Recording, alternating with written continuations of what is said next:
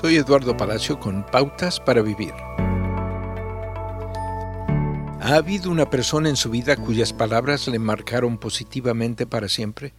Tal vez fue un maestro de escuela primaria quien le dijo, eres muy brillante.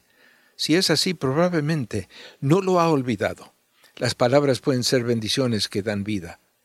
Las palabras amables son como un panal de miel, dulzura para el alma y salud para el cuerpo, dice Proverbios 16:24.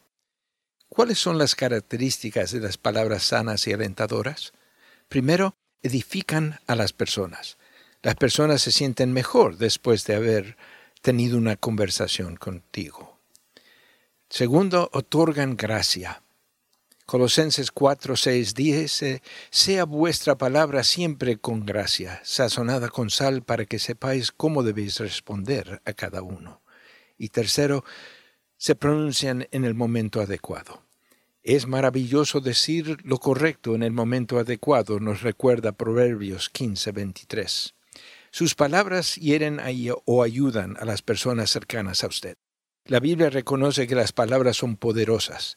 Dios, ayúdanos a hacer una pausa hoy y elegir palabras que edifiquen a otros.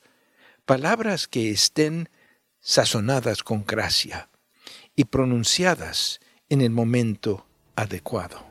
Ayúdanos, Señor, a ser personas que traen palabras alentadoras.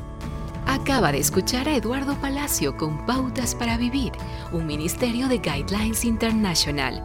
Permita que esta estación de radio sepa cómo el programa le ha ayudado. Acompáñenos en la próxima emisión de Pautas para Vivir. Gracias por su sintonía.